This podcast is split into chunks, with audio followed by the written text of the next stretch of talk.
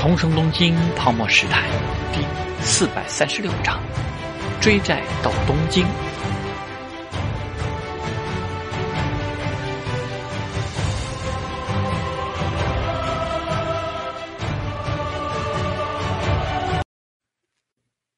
听着陶志明的话，张如京正在那里发呆。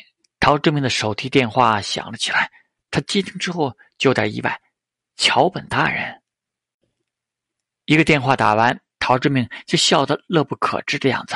看到没有，霓虹相守的新丑闻，竟也习惯了找找我这个中间人，看米国那边能不能消停一点。张静茹人麻了，你到底是什么神仙？刚才说的话信息量就够大的了，可现在再听到他这么说，他明明又和米国的关系很好的样子。赵安熙刚才只听到陶志明这边的话，不由得问道。又是什么新丑闻？陶志明呵呵笑笑：“我们的愉悦宗佑大人宠爱艺伎，回头你们再去看吧。先不说这个，刚才说到哪儿了？张如京，夏国半导体的支柱。对，陶志明看他狠狠的说道：“很粗很壮的，很有力的支柱。”张如京觉得他并不正经。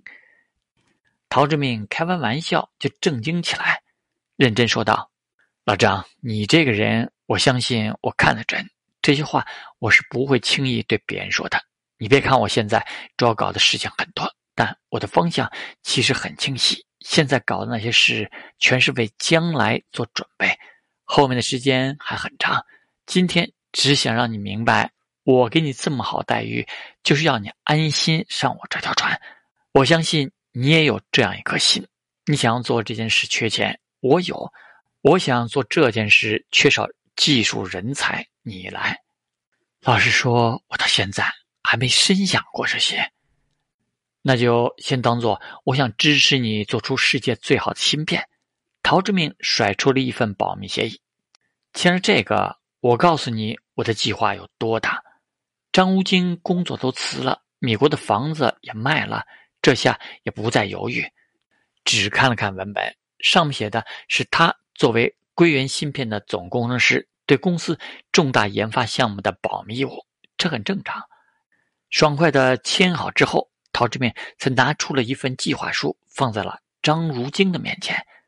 张如京粗略看了看，就吃惊的站了起来。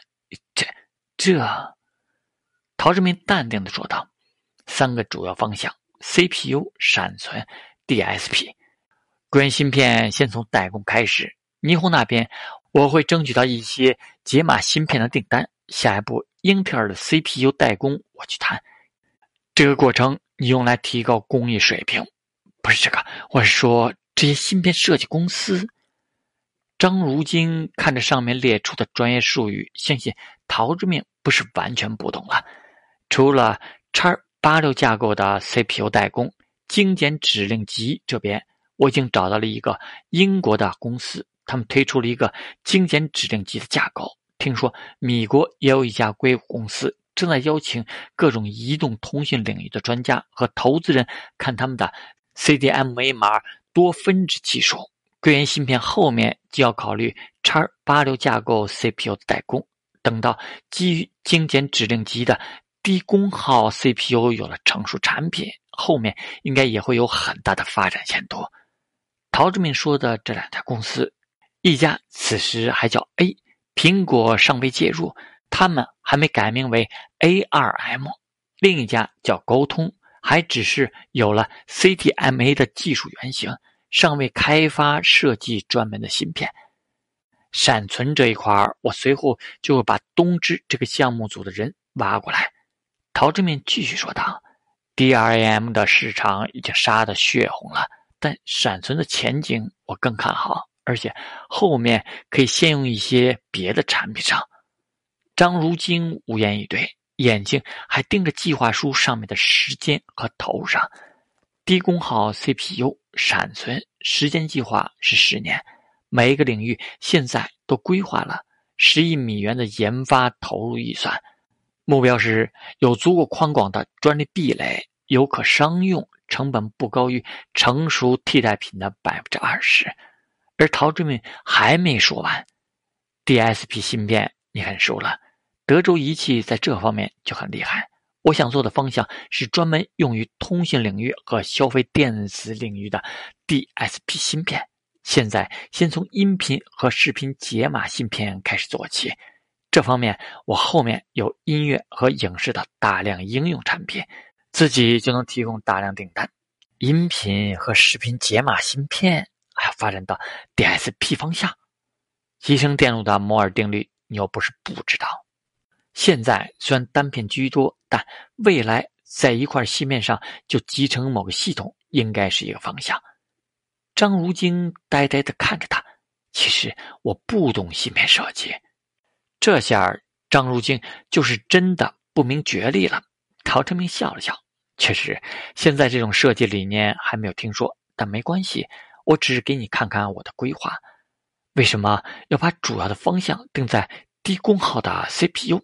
闪存还有通讯方面的 DSP 上，陶之明叹道：“实际上，现在入局个人电脑已经太晚了。不过，我觉得将来还有更大的应用场景吧。”他说着，举起了旁边硕大的手提电话，说：“PDA，PDA 嘛。”陶之明笑了笑：“ 这么理解也行。总之，如果技术、工艺、材料、通信基础继续发展下去。”应该会有那么一天吧，所以才规划了十年的时间打好这个基础。张如晶怔怔的看着计划书上的数字，喃喃道：“这么多钱，如果做成了，是不是很粗很壮很有劲？个人电脑都还没有普及，互联网时代的太阳还没有完全升起，手机都还只是大哥大。”但想在这个领域有所作为，确实是需要提前一二十年布局的。张如晶着实没有想到，他盯着居然是那么遥远的未来。哪怕是张仲谋去做芯片代工厂，应该也只是想着利用更低的人力成本和更专注的管理去赚代工那一点差价吧。最让他震撼的是，自然还不是陶之命这一番畅想，因为他毕竟缺乏商业的思维。张鲸鱼震撼，仍旧只是一共二十多亿美元投入。陶志明也没说自己现在就有十倍于此的钱，只是淡淡的回答：“缺钱了，我那艘游艇一卖就是几亿美元，聊不到一块儿去。”张静茹只觉得他确实在进行这个行业的豪赌。看样子，这个年轻老板把自己的将来押注到电脑行业了。像他一样年轻的。电脑行业。不过看到这样的魄力，张如晶确实激动了起来。半导体行业是一个烧钱的行业，如果他真的准备了这么多钱来烧，而且又确实有一个清晰的方向的话，那说不定真能成功。一旦真的成功，那就是全世界当之无愧的科技巨头。我记得你不是学这个的，怎么能把他说的那么激动？看他问些问题，你对答如流的。去机场的路上，面对赵安熙的问题，陶志明只是冷笑道：“你以为我只在撩妹子？老板的勤奋好学，你根本想象不到。”张安熙记得这个句式，他以前用来怂恿过自己，当时是挤眉弄眼的表情，说有钱的快乐你根本想象不到。唉，还想在香岛多待两天，多看几个剧本。多选几个漂亮女演员的，陶志明叹着气，哼，岳宗友可真能啊！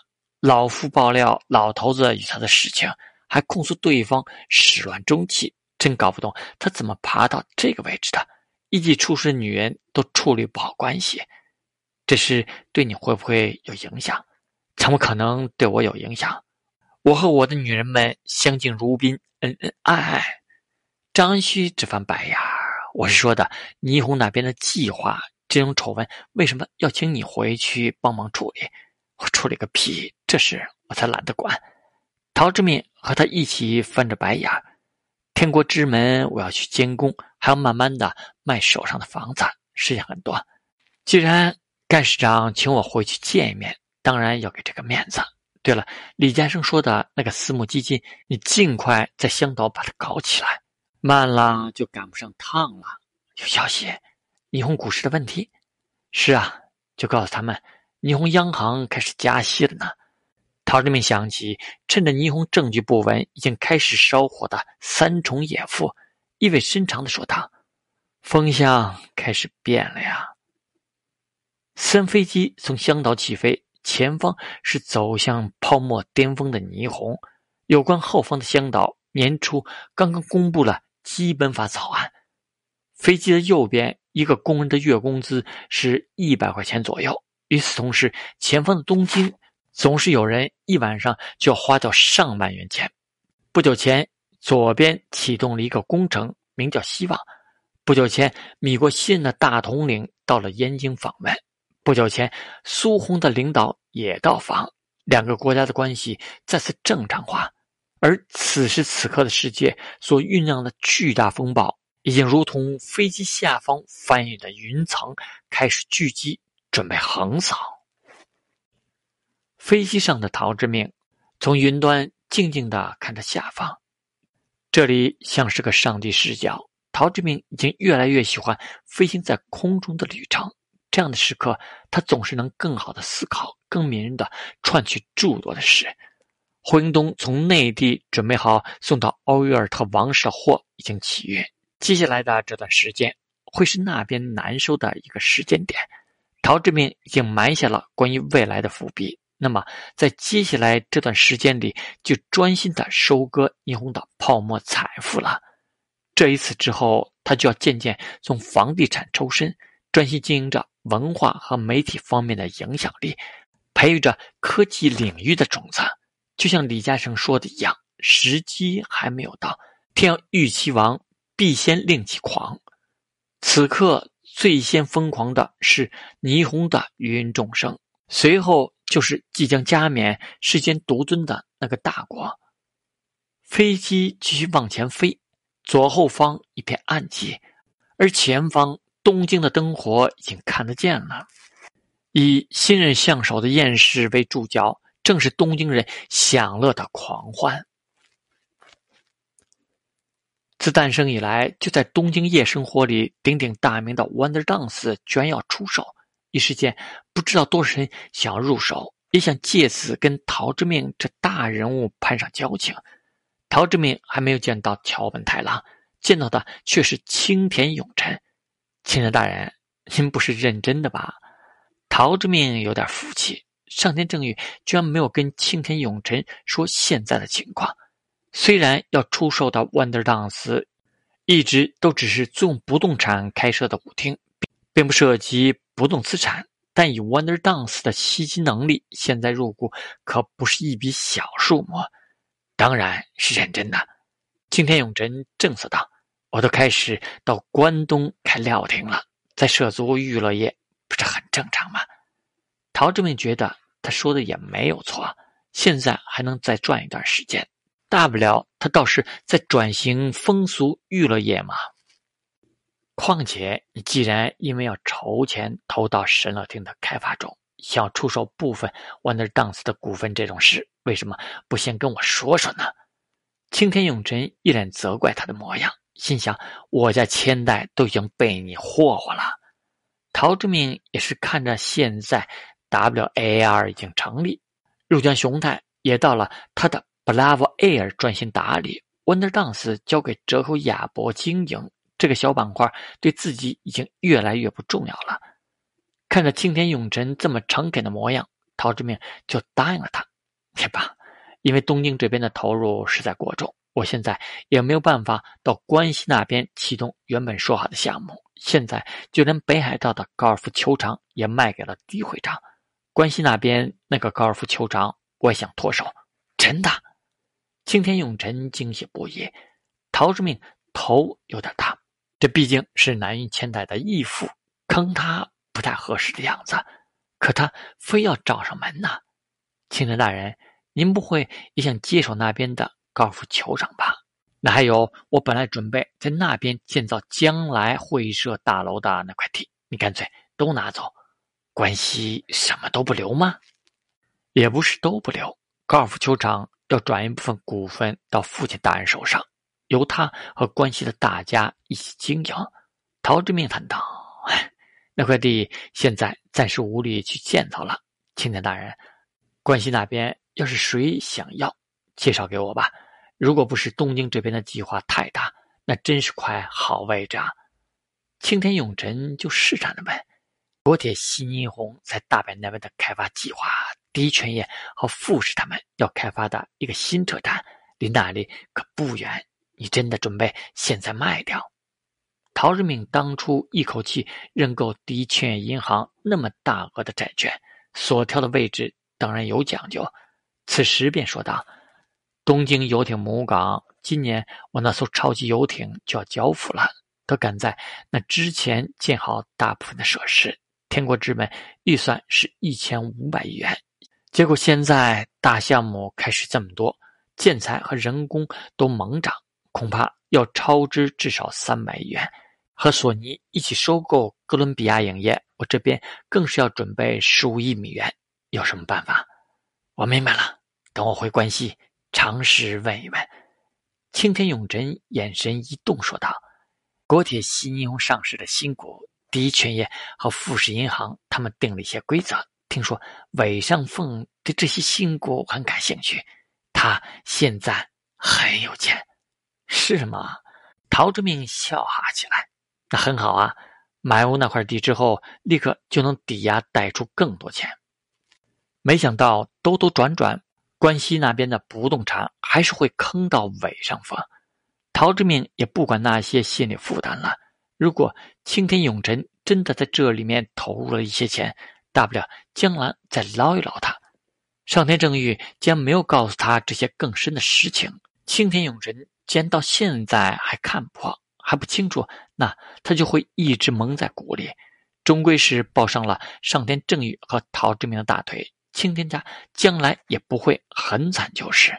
当然了，陶志明也不确定青天永臣是不是听说了什么，像第一名一样买着关西诺亚方舟的船票。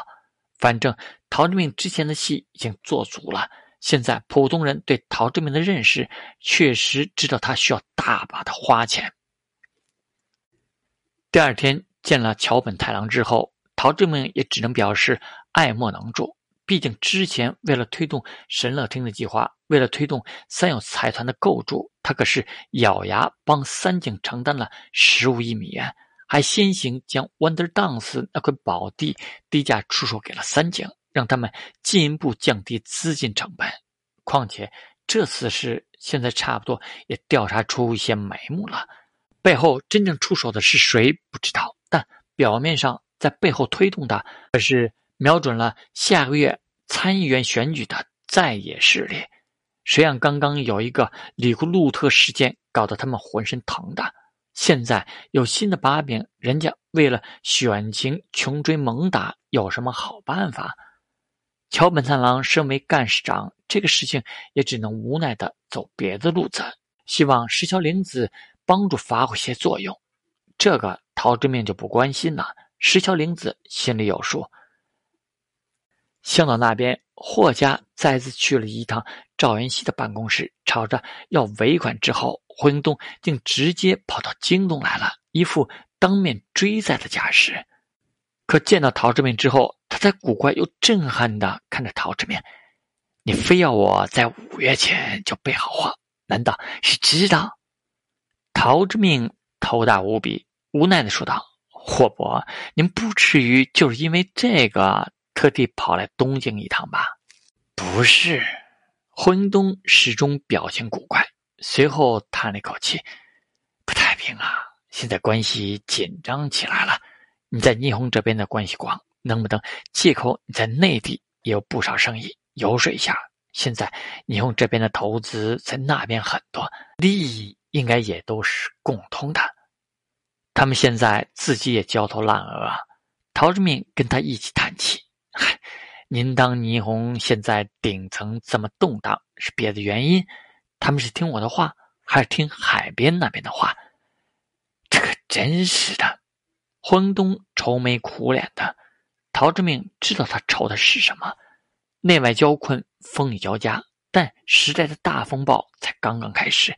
黎明前的黑暗正是最惨重的时候，因此他就说道：“好在那边的订单已经完成了，我相信这种状况不会持续很久的。明年不是得还举办亚运会吗？那应该是个契机。说到这件事，现在筹备工作有很大的缺口，在考虑发起捐款。你，轰东想了想，又摆了摆手，算了，你不方便出面。您不是也搞了个教育基金吗？再搞个体基金算了，到时候在香岛办个捐款或者慈善拍卖呗。我让李嘉欣去出出风头，他喜欢这个，我一举两得。这倒确实是个办法。霍英东神情更古怪了，反倒说他一句：“你这老拿人家小女娃娃当挡箭牌，不地道吧？”两千四百万买豪宅，两千多万捧他拍电影，他开心呐。您管这个？陶之命服了。总之这件事不用担心，困难永远只是暂时的。您放心，那边那边比您有定力。时机合适的话，还是帮着说两句。不谈，为了国家，我也偷了好多场啊！我这不还是有暗股，我也着急呀。陶志明嘴上说着着急，脸上却笑着。大家都先韬光养晦，我赚到了钱，将来您从我这里海了，装拍会一样的。霍英东还真是参与的越深，越来越投入感情了。其实特地为所谓的尾款追款到东京来，显得有点刻意了。于是出门前，陶志明说道：“演戏演全套，我再气几天。”要多气？霍英东瞥了他：“我年纪也大了，想对您实施美人计。”胡说八道什么？陶志明笑着说：“记得那个到香岛调研过一段时间的东大女博士吗？她昨天也给我打电话。”为的也是这件事。您既然来了一趟，就和她见一面，讲讲过去这一年多来那边搞价格闯关的事吧，让她多一些思考。霍英东奇怪的看着他：“你对他有想法？你可真不消停啊！”霍伯，您也是过来人啊，您也不是只有一位夫人。谢谢你，这下是真的被气到了。陶志明笑嘻嘻的跟他挥挥手：“我定好了地方，我就不出面了。你为什么不出面？”陶志明淡淡的说道：“我想培养他，让他让他不要只学会些虚头巴脑的东西。她是个简单的好女孩。我反正是打定主意做渣男了，想法确实有过，但现在挺淡了。你要是觉得他不错，也好好栽培一下他吧。”昏东听得一愣，随后他意味深长的看他一眼，挥手走了。陶志明脸上含笑，心静如水。